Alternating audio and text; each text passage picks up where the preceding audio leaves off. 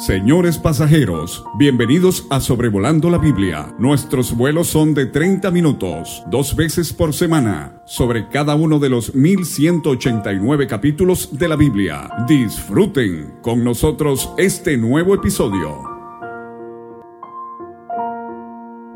Saludos hermanos y hermanas, les saluda David Alves Hijo y estoy muy muy contento de que ustedes estén escuchando otra vez este podcast de Sobrevolando la Biblia para poder continuar con nuestra consideración del segundo libro de Samuel, en esta ocasión eh, viendo el tercer capítulo. La guerra entre la casa de Saúl y la casa de David se prolongó por un tiempo considerable. Al pasar el tiempo, David y sus hombres se iban fortaleciendo y la escritura nos dice que los hombres de Saúl se iban debilitando.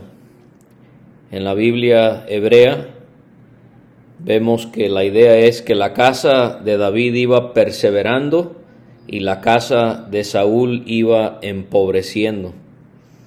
En los versículos 2 a 5 se da una lista de los seis hijos de David que nacieron en Hebrón, durante los siete años que él reinó allí.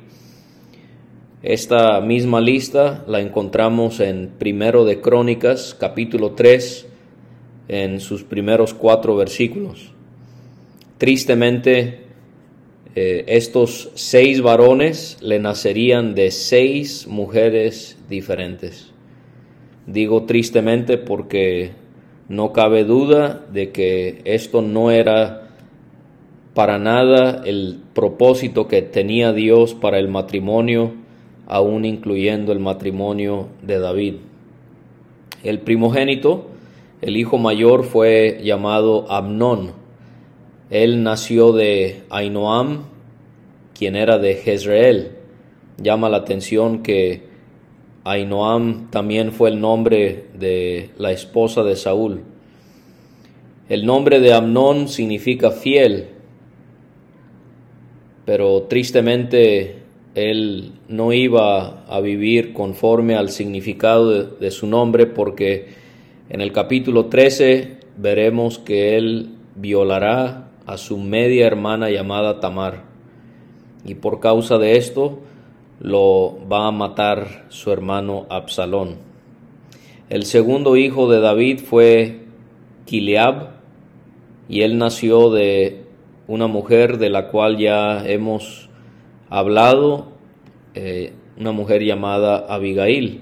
Ella fue esposa de Nabal, quien era de Carmel. Vimos cómo Dios se hizo de Abigail como esposa suya en primero de Samuel 25. En primero de Crónicas 3, Kiliab es llamado Daniel.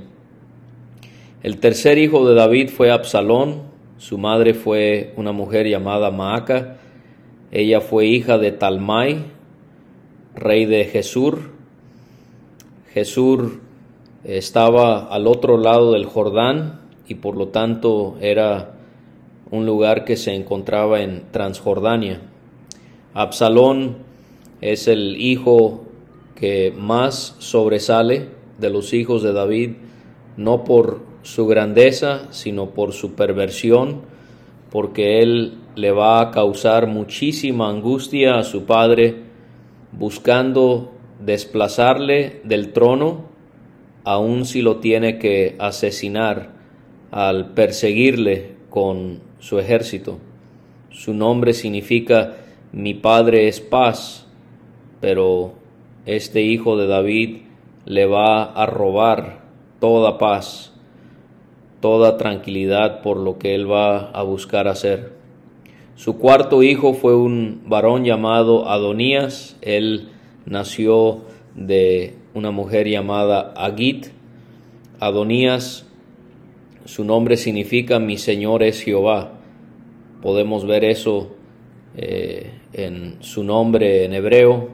Contiene la palabra Adonai, que es Señor, y la palabra ya, que es el nombre eh, más corto de Jehová, que aparece principalmente en los salmos, pero él va a mostrar que Jehová no era su Señor, porque en Primero de Reyes 1 vamos a ver que él va a tratar de subir al trono después de la muerte de su padre y lo va a hacer oponiéndose abiertamente a su hermano Salomón, quien debió haber llegado desde un inicio al trono. Y él también va a procurar tomar para sí una de las concubinas de su padre David.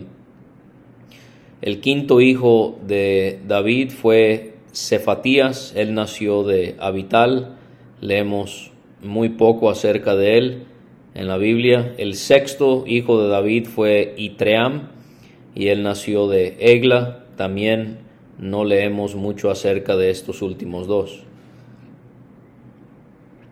Vemos la corrupción del corazón del hombre porque si se fija cómo los hijos mayores de David, que estaban más cercanos al trono, fueron los más perversos, por lo que podemos leer en la Biblia. Y los menores de los hijos de David no sobresalen. Quizás murieron jóvenes, eso también pudiera ser una posibilidad, pero ellos eh, no se nos señala la maldad que sí cometieron los hermanos de ellos que estaban eh, cerca del trono, cerca de poder llegar a ser el rey de Israel. Abner es mencionado como alguien que se esforzó o se fortaleció en favor de la casa de Saúl. Eh, recordemos que Abner era el primo de Saúl y el capitán de su ejército. Saúl había tenido una concubina llamada Rispa. Ella fue hija de Aja. Llama la atención que de acuerdo a 2 de Samuel 21:8 Rispa fue la madre de Mefiboset y también de otro varón llamado Armoni. Entonces, eh, Rispa, la concubina de Saúl, eh, entra en esta narrativa porque Isboset, el hijo de Saúl, se nos explicó en el episodio anterior que Isboset había sobrevivido los otros hijos de Saúl habían muerto y como Isboset había buscado eh, ser el rey de Israel mientras que David gobernó en Judá. Y vemos cómo Isboset le preguntó a Abner por qué había tenido relaciones sexuales con esta concubina de su padre, con esta mujer llamada Rispa. No sabemos si fue verdad o si fue mentira.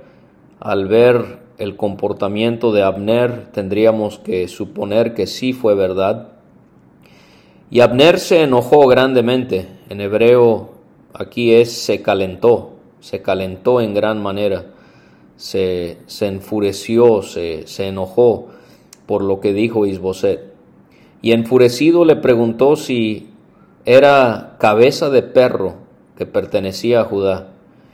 En otras palabras, estaba preguntando si era él cabeza de perro para traicionarles al pertenecer a Judá.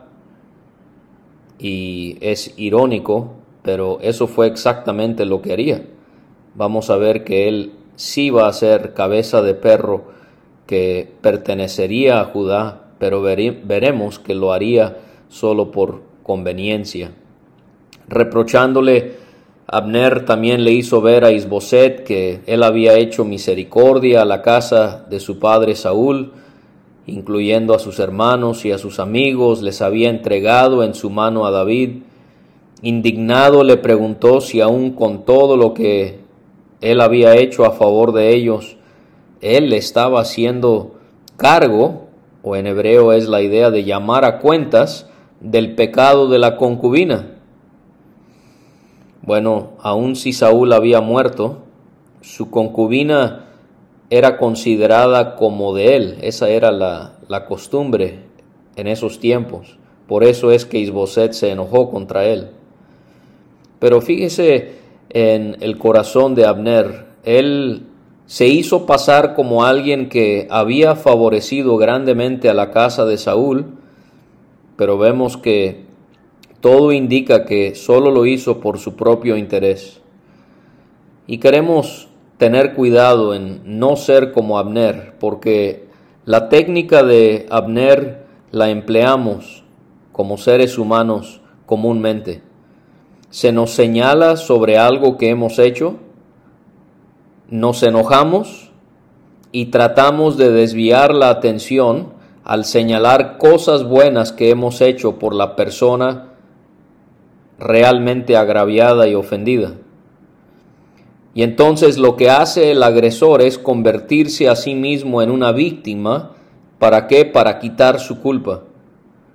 Este es un síntoma muy evidente en una persona que es egocéntrica. Hermanos, Dios quiere que aceptemos el mal cuando lo cometemos. Cuando se nos señala un pecado que hemos cometido contra alguien, no es el tiempo para andar hablando sobre lo bueno que hemos hecho hacia esa persona. No es el tiempo. Lo que debemos hacer es aceptar nuestra culpa.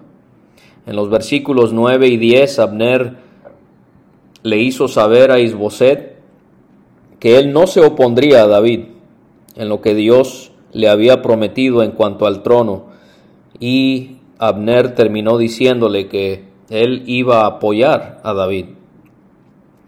Dios había prometido que el reino sería traspasado de la casa de Saúl a la casa de David y que él reinaría sobre Judá desde Dan hasta Berseba desde Dan hasta Berseba es una frase común en el Antiguo Testamento para referirse a todo el territorio de Israel, desde el norte, Dan, hasta el sur, siendo Berseba.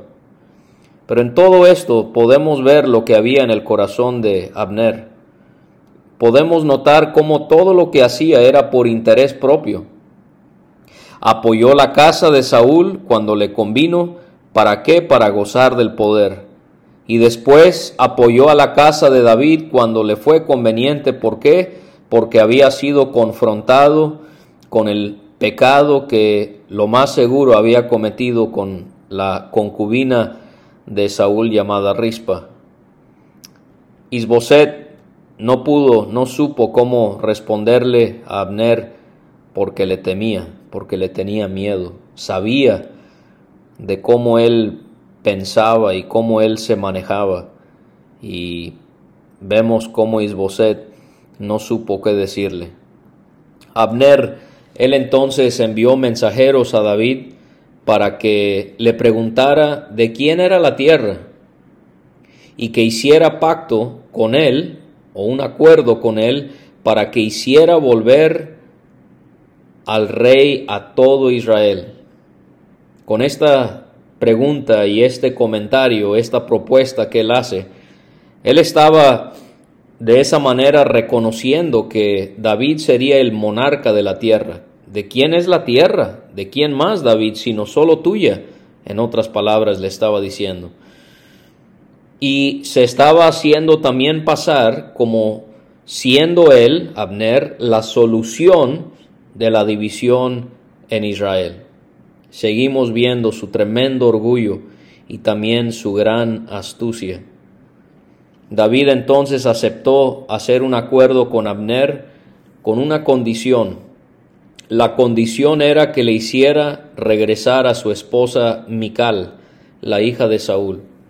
¿Se acuerdan? David se había casado con ella, pero Saúl se la había quitado para debilitarle. Y aún en nuestros tiempos, aunque ustedes no lo crean, hay hombres perversos como Saúl, quien fue un hombre perverso, que destruyen matrimonios y hacen que mujeres dejen a sus esposos para debilitar a hombres que están tratando de hacer lo que es agradable a Dios. Sí, usted lo está escuchando, esto no es inventos, esto no es algo fantasioso, esto es algo que sucede en nuestras congregaciones. Y usted necesita evitar a toda costa hombres perversos como Saúl, que quitan a sus hombres, a sus esposas, para poder debilitarles. David le mandó después mensajeros a Isboset, ordenándole que le restituyera a su mujer Mical.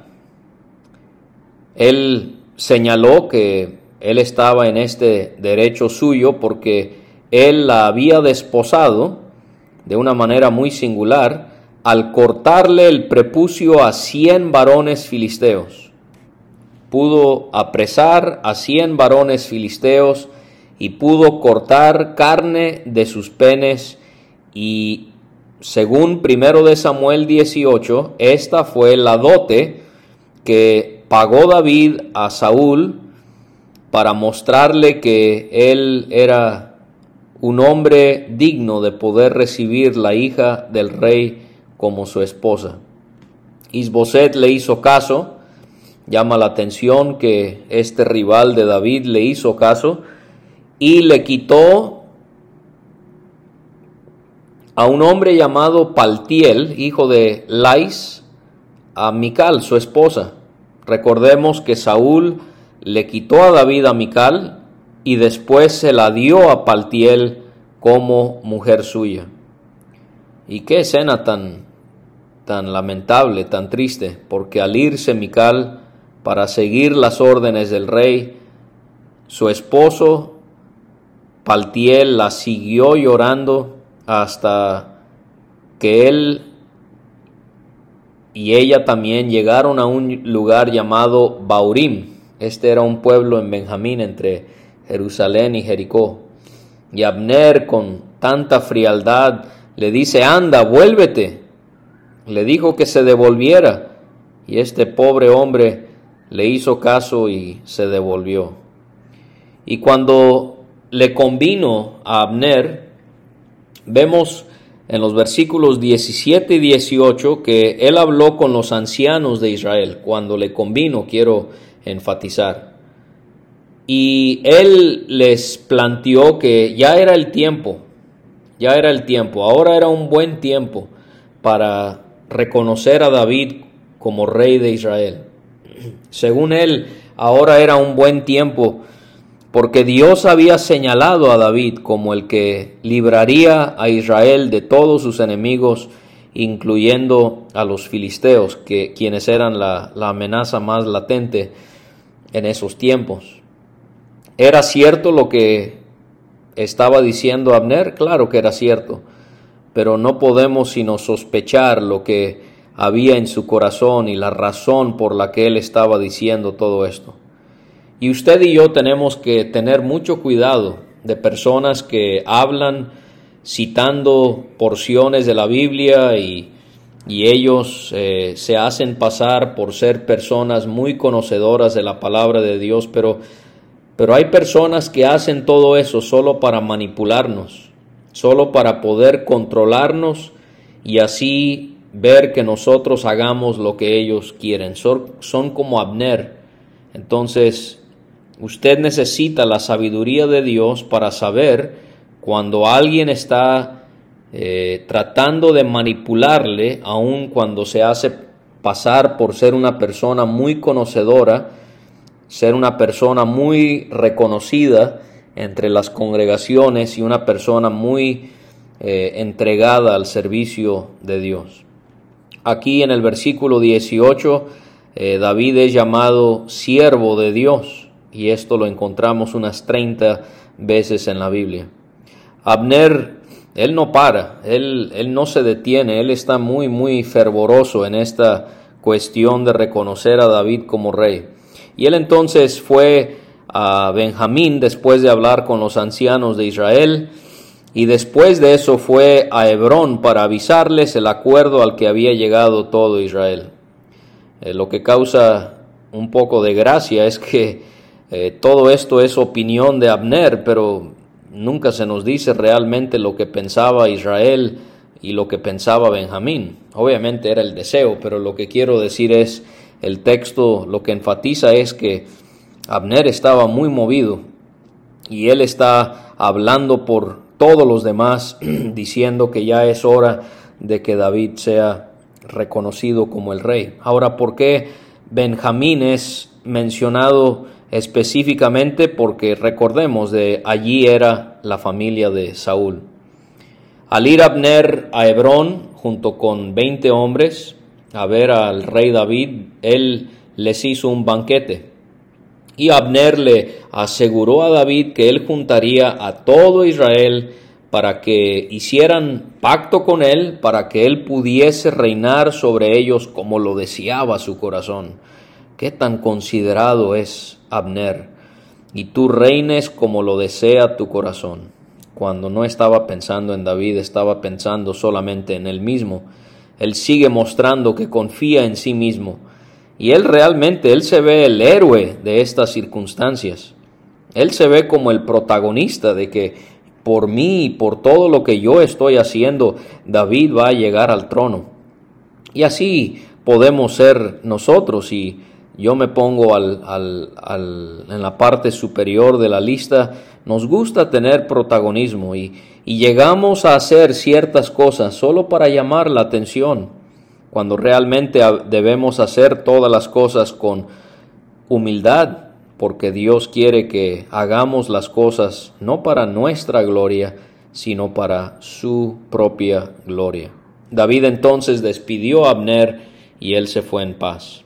Los siervos de David y Joab, recordemos que Joab era el general del ejército de David, ellos venían regresando del campo y llevaban consigo mismo un gran botín, o sea, bienes que habían recogido de personas a quienes habían vencido en una batalla. Abner no estaba en Hebrón con David porque ya lo había despedido y él se había ido. Y cuando Joab y el ejército regresaron, se le hizo saber, se le notificó a Joab que Abner había ido a ver a David y que se había ido.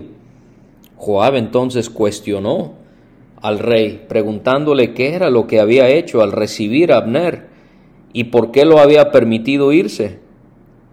Joab quiso aparentar que no estaba faltándole el respeto al rey, sino quiso aparentar que realmente estaba preocupado por él. Vamos a ver que todo esto era una farsa. No estaba respetando a David, no estaba preocupado por David, él tenía otras intenciones y vamos a llegar a eso en unos momentos. Joab quiso hacerse pasar como que él entendía que Abner solo había ido con David para engañarle y para enterarse de todo lo que estaba haciendo, lo cual era cierto. Y hermanos, cuánta necesidad hay que hayan hombres que puedan discernir cuando alguien está actuando incorrectamente. ¿Cuántos hombres ingenuos, débiles e insensatos abundan entre nosotros? Aunque Joab es malintencionado, necesitamos ser como Joab, que podamos entender cuando alguien, no importa quién es, solo está haciendo algo porque lo está haciendo bajo engaño. Después de que Joab habló con el rey sin que el rey supiera, eso es muy importante notarlo. Joab envió mensajeros a Abner para que le dijeran que regresara. Cuando lo alcanzaron, él iba por el pozo de Sira. Sira estaba al norte de Hebrón. Y Abner obedeció y él regresó a Hebrón. Me imagino a Abner en su orgullo, en su egocentrismo, él quizás estaba pensando David me va a encomendar una gran responsabilidad. David me va a recompensar por lo que yo le he prometido. Y era todo lo contrario, porque al regresar a Hebrón, Joab lo llevó aparte del medio de la puerta de Hebrón, o sea, la entrada, para hablar con él en secreto. Y lo mató. Pero no lo mató por sus intenciones con David, no, lo mató para vengarse de la muerte de Asael, su hermano. Lo sacó, ¿por qué? Acordémonos que Josué nos enseñó que Hebrón era una ciudad de qué? De refugio. Y entonces Joab sabía que no iba a poder matarlo dentro de la ciudad por vengarse de la muerte de Asael. Leímos en 2 de Samuel 2, en el episodio pasado se nos explicó cómo Asael había sido matado. Aunque posiblemente tenía el derecho de hacer eso, ¿eran sus intenciones correctas? Realmente Joab solo buscó matar a Abner por, por el homicidio de su hermano en apariencia. Solo lo hizo porque se suscitó esta situación con el rey. ¿Por qué no lo había hecho antes? Realmente no estaba haciendo algo agradable al rey, porque él ni sabía lo que estaba ocurriendo. Nosotros somos muy expertos, muy, muy expertos para engañarnos a nosotros mismos. Pensamos y nos convencemos a nosotros mismos que estamos haciendo algo para agradar a Dios o para ayudar a alguien, pero realmente lo hacemos para agradarnos a nosotros mismos. Al saber de esto David, él dijo ser inocente de la muerte de Abner junto con su reino, y esto lo dijo como siendo en presencia del Señor. A pesar de que Joab era su capitán, David no mostró parcialidad él pidió que cayera sobre Joab y sobre su familia la disciplina de Dios. Y él mencionó distintos eh, tipos de castigo que él deseó que cayesen sobre la familia de Joab.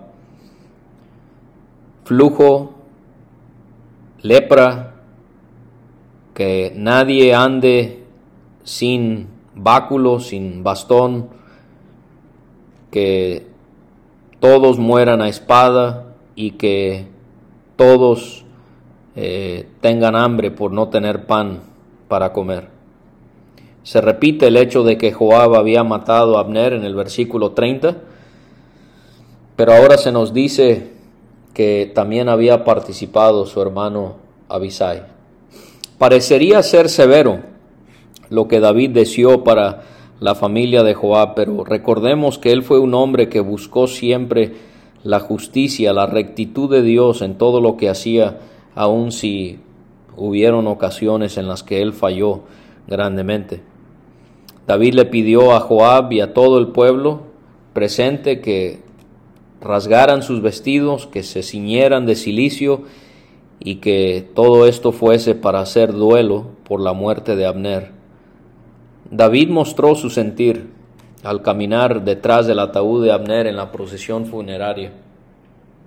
David muestra una gracia que yo no sé si yo pudiese mostrar al dolerse por la muerte de un hombre que había sido su enemigo y mostró gran lamento hacia un hombre que claramente era muy malintencionado. Abner fue enterrado en Hebrón y en la sepultura David alzó su voz y lloró junto al sepulcro. Todo el pueblo lloró junto a él. Hermanos, no es pecado llorar en un velorio y en una sepultura. Estuve una vez en la sepultura de una hermana joven que había muerto repentinamente y cada uno de los hermanos que predicaron, ninguno de ellos mostró eh, duelo, lamento. Y por causa de ello, un hermano que era nuevo en la fe, que recientemente había sido añadido a la membresía de la iglesia allí, él dejó de congregarse porque se le hizo bastante raro que no mostraran ninguna señal de lamento. Fue como una predicación normal del Evangelio. Ese no es un comportamiento normal. Jesucristo lloró grandemente en, eh, en cuanto a la muerte de Lázaro y el dolor que sintió María y su hermana Marta. Y David, lamentándose por la muerte de Abner, él preguntó si Abner había de morir como muere un villano, dijo que sus manos no habían, sido, eh, no habían estado atadas, sus pies no estaban ligados con grillos, dijo también que había caído como los que caen delante de los hombres perversos, y todo el pueblo volvió a llorar sobre el cuerpo de Abner. En vez de condenar a Abner por su maldad, David condenó el pecado de Joab por la forma en la que lo había matado. David estaba tan angustiado que no quería comer y el pueblo le persuadió que comiera antes de que anocheciera. David juró que Dios lo debía de castigar si él comía. Al pueblo le pareció muy bien esto y David comenzó su reino siéndole agradable al pueblo porque él hizo lo que le agradaba a Dios. Israel entendió que David no había estado involucrado en la muerte de Abner. Y termina el capítulo David preguntándole a sus siervos si no sabían que un príncipe y un grande había caído ese día en Israel. También me, me impacta, realmente me impacta la actitud de David ante la muerte de un hombre perverso como Abner. Tengo mucho que aprender de, David. Y David, él reconoció su debilidad a pesar de que era el rey ungido y él estaba abrumado por la maldad de Joab y de Abisai. Estos hijos de Sarbia son muy duros para mí, dijo David. Y él dictaminó que cayese mal a ellos conforme al mal que ellos habían causado a otros. Entonces aquí tenemos segundo de Samuel capítulo 3 y el deseo de nuestro corazón es que Dios prospere esta palabra que hemos podido tener el privilegio de compartir con ustedes. Un saludo a todos y un fuerte abrazo.